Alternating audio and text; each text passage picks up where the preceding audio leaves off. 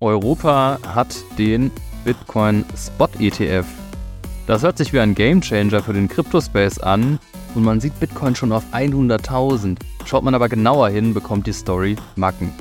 Wir haben den ersten Bitcoin ETF auf europäischem Boden auseinandergenommen und schauen unter die Haube dieses Fondsprodukts. Und damit hallo und herzlich willkommen zum BTC Echo Recap Podcast, unserem Rückblick auf die Krypto News der Woche. Es ist Freitag, der 18. August 2023. Mein Name ist David Scheider und mir gegenüber im Studio sitzt unser Chefredakteur Sven Wagenknecht. Moin Sven. Moin David.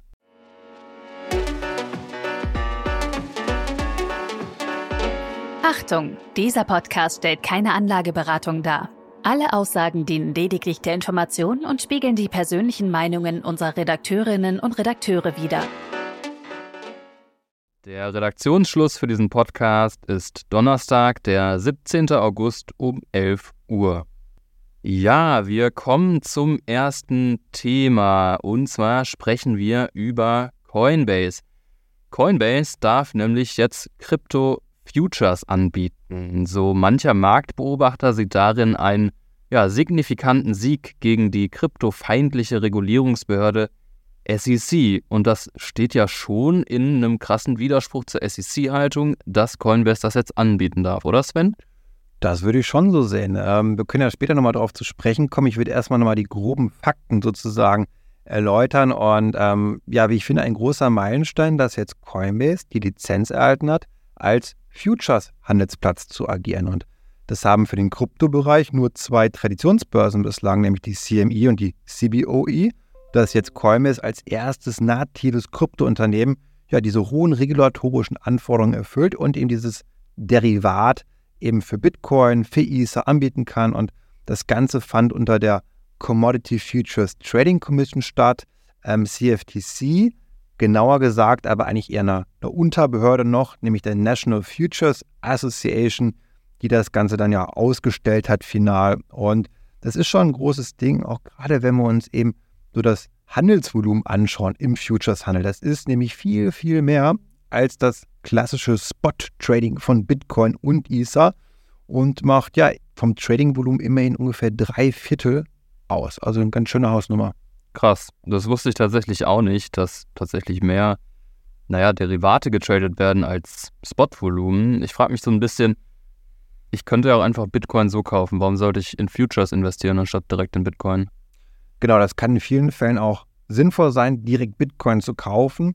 Ähm, die Erklärung aber auch, warum das Handelsvolumen so viel höher ist, liegt vor allem darin, dass ich hebeln kann. Ich brauche also teilweise nur relativ wenig Kapital, um eine Summe X zu bewegen oder die ich hinterlegen muss als, als Sicherheitsmarge sozusagen. Und das ist super wichtig für ganz viele Investoren, damit arbeiten zu können, um auch eben das Eigenkapital zu schonen. Und ähm, die andere wichtige Funktionalität sind natürlich die Short-Optionen, die ich habe. Auch das obligatorisch für professionelle Trader oder aktive Trader, diese Möglichkeit überhaupt zu besitzen. Und ähm, Daher sehen wir vor allem auch hier die institutionellen Anleger, die sich hier tummeln, können auch Kleinanleger im Zweifel machen, aber es sind vor allem eben die Profis dann doch auch, die dann auch viel Geld da rein ja, eben parken und für mich vor allem auch für die Wall Street Adoption, von der man ja so viel spricht, gerade seitdem die BlackRocks dieser Welt eben auch Bitcoin-ETFs anbieten möchten, ähm, ist das Thema nochmal hochgekocht, dass eben ja auch die traditionellen Wall Street-Player da ein Auge drauf haben. Und für mich ist das eben ein Zeichen in genau diese Richtung. Mhm. Hat das noch andere Implikationen? Also ich denke so ein bisschen daran, dass es, wir hatten es ja schon ein bisschen angesprochen, ja, so ein Widerspruch gibt eigentlich zu der SEC-Haltung, oder? Siehst du das auch so?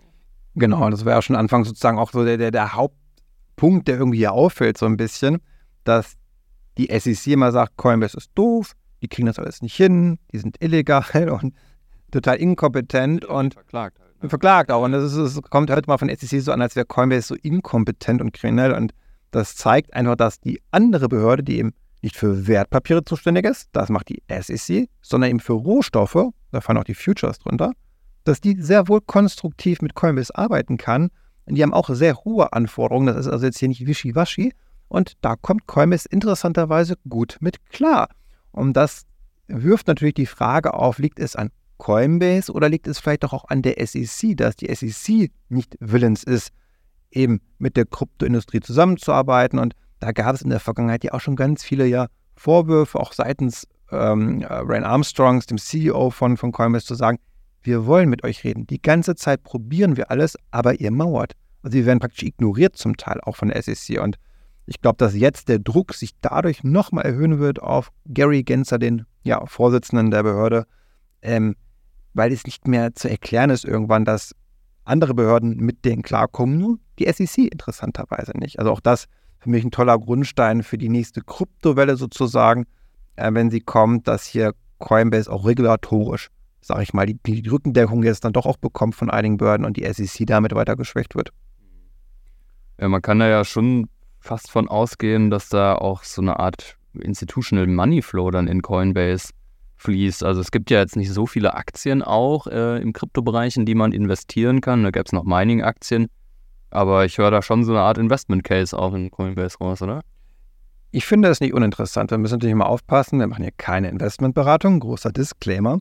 Aber es ist schon spannend, denn für mich gibt es keine wirkliche Konkurrenz auf diesem hohen Level, also wenn wir über das große Geld sprechen. Denn Binance ist es nicht, weil Binance hat nicht die Regulierung, äh, Regulatorik dazu. Also die, eine Tesla wird nicht über Binance das, das Geld anlegen.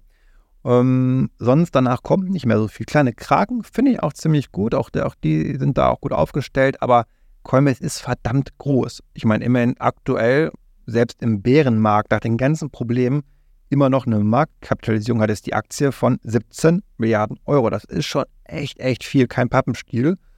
Aber auch da im Hype 2021 lag Coinbase für über 80 Milliarden Marktkapitalisierung. Also echt heftig und ich kann mir gut vorstellen, dass wenn eben die nächste Welle kommt, wenn das neue Geld in den Markt reingeht, dass dies vor allem über Coinbase passieren wird und dass dann natürlich auch die Aktie schon sehr stark profitieren kann. Es wird mich nicht wundern, wenn wir dann auch über die Allzeithochs von damals drüber gehen, also auch so eine Aktie, ja, vielleicht auch nochmal einen Faktor 10 macht.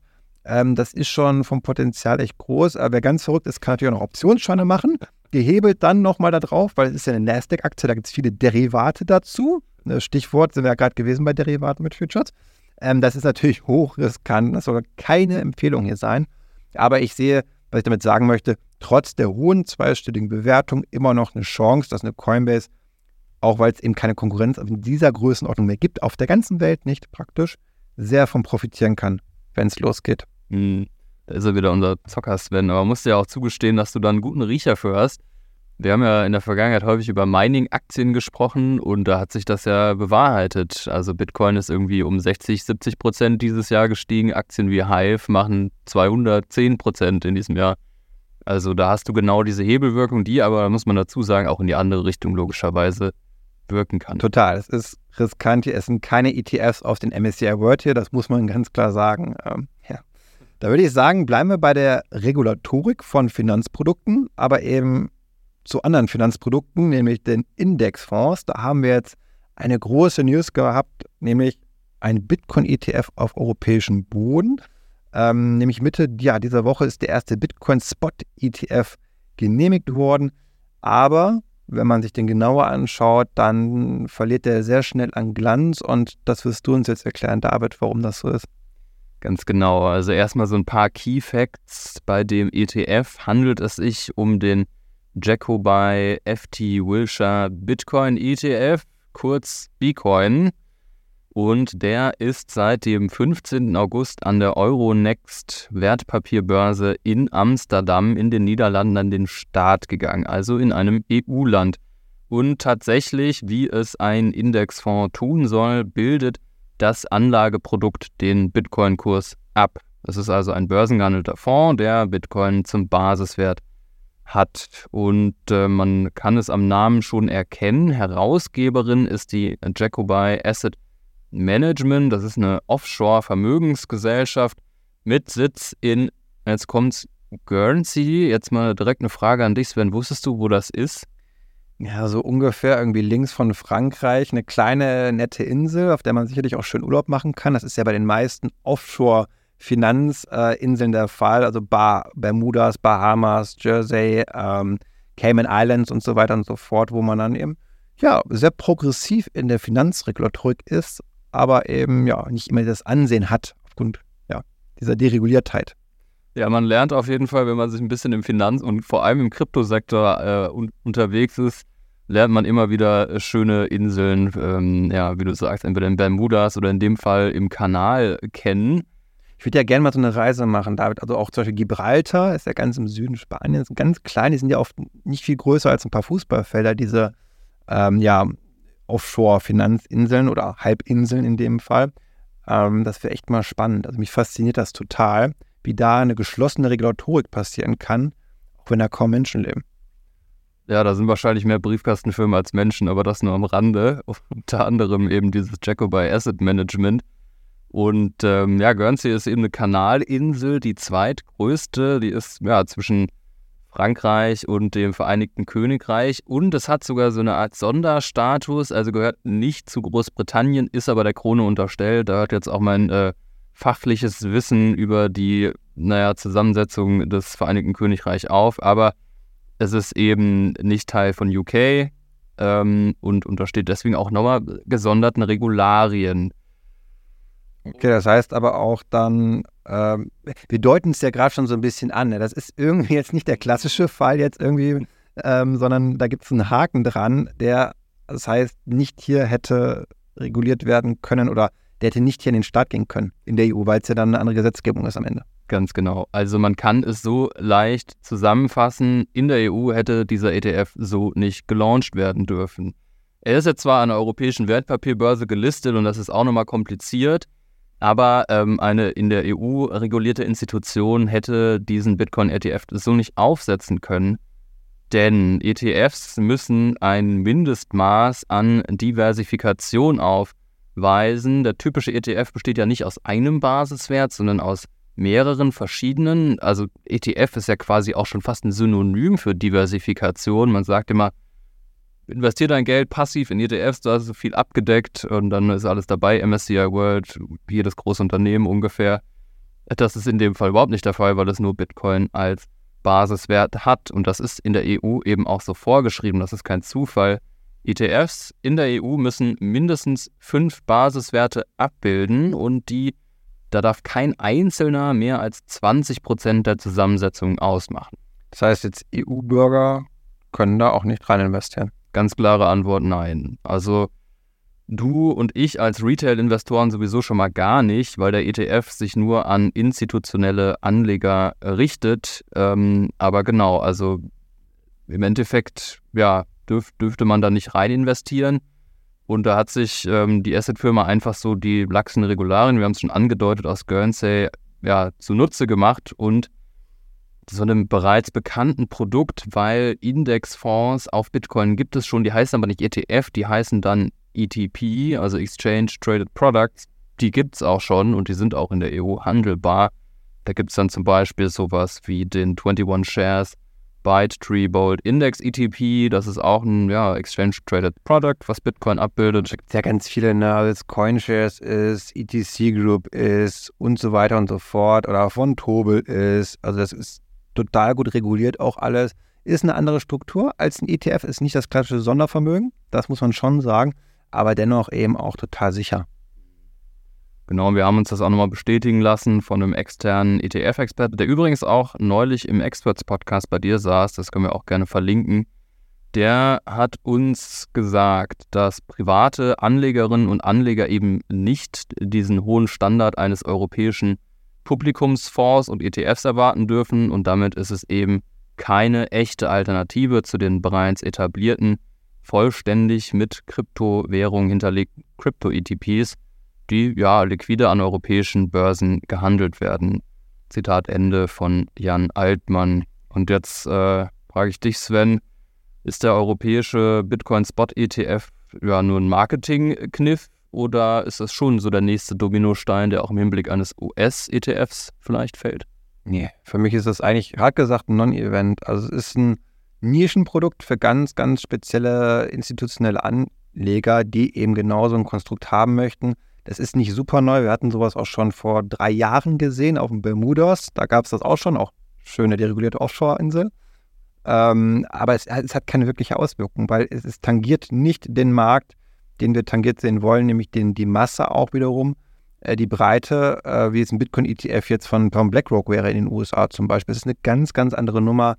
Daher ähm, lieber sich die Bitcoin, lieber am besten Bitcoin direkt kaufen natürlich. Und wenn man es nicht machen möchte, sondern über sein Wertpapierdepot, dann gibt es, wie gesagt, gute Alternativen auf ETP-Basis. Die heißen manchmal auch dann ETC oder ETN, meint aber eigentlich das Gleiche in dem Fall. Ähm, und da können wir das eigentlich ganz schnell wieder vergessen. Dann würde ich sagen, genug über Regulatorik gesprochen, obwohl so ganz ohne Regulatorik kommt auch das nächste Thema nicht aus. Es geht auch um Gesetze zumindest, die gebrochen worden sind. Äh, und zwar konkret von Sam Bankman-Fried. Wir alle kennen ihn, glaube ich. Äh, keine äh, Vorstellung notwendig. Der Gründer der insolventen Krypto-Exchange FTX. Und ja, da gab es ein paar neue News, ähm, dass jetzt Parteispenden an Demokraten nicht so ganz sauber finanziert wurden von ihm, dass er sich versucht hat, immer sehr viel Einfluss zu verschaffen. Also neue Enthüllungen gibt es da. Und ja, er sitzt ja auch im Knast inzwischen. Und welche Updates es da genauer gibt, David, das, das erklär uns doch einmal. Gerne. Ja, das äh, SBF, wie er ja kurz genannt wird, Parteispenden an die Demokraten getätigt hatte, das wusste man bereits. Und das war noch vor dem Zusammenbruch logischerweise seines mutmaßlich kriminellen Imperiums, weil danach ist er ja in Hausarrest gelandet. Da gibt es aber Updates dazu, dass nicht nur die Demokraten profitiert haben, sondern auch Republikaner. Was aber viel schwerer wiegt, ist, dass diese Spenden nicht etwas ein Privatvermögen kamen, sondern schlicht und ergreifend, so wird es ihm vorgeworfen, aus veruntreuten Kundengeldern. Und das ist ja auch der Hauptanklagepunkt gegen ihn in diesem großen Verfahren, dass er eben Kundengelder zwischen FTX und Alameda Research hin und her geschoben hat. Und was jetzt eben ans Licht gekommen ist, nicht nur das, sondern er hat damit auch Parteienfinanzierung betrieben. Und ähm, unser Kollege Paul Hergert schreibt in einem Artikel, es gibt sieben Anklagepunkte wegen Verschwörung und Betrug. Am Rande, also sieben dazu, zu denen, die es eh schon gibt. Ähm, die sind dazugekommen und SBF habe heimlich Kundengelder von der FTX-Schwesterfirma Alameda Research auf persönliche Bankkonten von Alameda Führungskräften geleitet, die diese dann für Parteispenden genutzt hatten, auf seine Anweisung. Und mit diesen Spenden habe das Ziel verfolgt, du es ja auch schon gesagt hast, politische Einflussnahme zu maximieren. Zitat Ende. Also der Fall ist natürlich schon bemerkenswert, dass man an beide politische Parteien spendet. Und das Ganze soll eben im Zuge der Midterms 2022 vonstatten gegangen sein. Oh, ja. Ja, schon, äh, es sieht nicht gut aus für ihn auf jeden Fall. Ich meine, das eine äh, Parteispenden ist ja was ganz Normales und erstmal nicht verwerflich. Aber die, das Problem ist, wie du schon sagst, wo kommen die Gelder her? Und das ist halt hochgradig problematisch. Und wenn wir uns letzte Woche anschauen, da durfte er auch nicht mehr nach Hause zu seinen Eltern zurückkehren, wo er gerade im Hausarrest ist, sondern trotz Kaution von 259 Millionen US-Dollar, eine, über eine Viertelmilliarde US-Dollar, muss man sich auch erstmal leisten können, so eine Kaution, ähm, ja, wurde er wieder nach der Gerichtsverhandlung, die es da eben gab, sofort in das Gefängnis gesteckt. Er durfte also nicht mehr zurück, weil der Richter so ein bisschen dann ja auch die, die der Geduldsfaden geplatzt ist, kann man fast schon sagen. Mhm. Kannst du das noch genauer sagen, was, was da jetzt der Vorwurf war, warum er jetzt tatsächlich in Untersuchungshaft kommt? Genau, also Hintergrund ist, er hat einfach so oft gegen Kautionsauflagen verstoßen, dass man eben ja die Schnauze voll hat, hart gesagt. Er hat also mehrfach versucht, Zeugen zu beeinflussen. Er hat der New York Times Informationen gegeben über Caroline Allison, also eine ehemalige Freundin, Mitstreiterin von Alameda Research und ähm, das in mehrfacher Form, also diese Einflussnahme ähm, auch, er hat auch gesagt, ähm, zu manchen ja, Beteiligten, dass die Daten löschen sollen, Nachrichtenverläufe löschen sollen, also sehr, sehr ein Verstoß gegen alle Auflagen so gefühlt. Und ja, da war dann irgendwann Feierabend und deswegen geht es zurück in den Knast. Dem scheint echt der Arsch auf Grundeis zu gehen, auf gut Deutsch. Ähm, aber jetzt kann er es ja nicht mehr machen, weil ja, jetzt sitzt er erstmal in Untersuchungshaft bis zum Prozess im Oktober dieses Jahres. Ja, und bevor wir euch ins Wochenende entlassen, hier noch ein kleines Schmankerl am Rande. Wir sind dieses Jahr nämlich auf der Best of Blockchain zu finden, das Bitcoin- und Blockchain-Event in der Hauptstadt. Und ihr könnt auch dabei sein. Mit dem Gutscheincode BTC Echo, alles groß zusammen, erhaltet ihr 10% auf euer Ticket für die Best of Blockchain 2023. Den Link findet ihr auch in den Show Notes. Und damit sage ich, lieber Sven, vielen Dank für das Gespräch und deine spannenden Insights. Und bei unseren Zuhörerinnen und Zuhörern bedanken wir uns auch und hoffen, dass euch die Folge gefallen hat. Falls ihr keine neuen Folgen verpassen wollt, aktiviert die Glocke bei Spotify oder folgt dem Podcast in eure App mit den Worten von Arnold Schwarzenegger Do it, do it now. Und neue Folgen gibt es wie immer freitags überall da, wo es Podcasts gibt. Und damit sagen wir Tschö und bis zum nächsten Mal.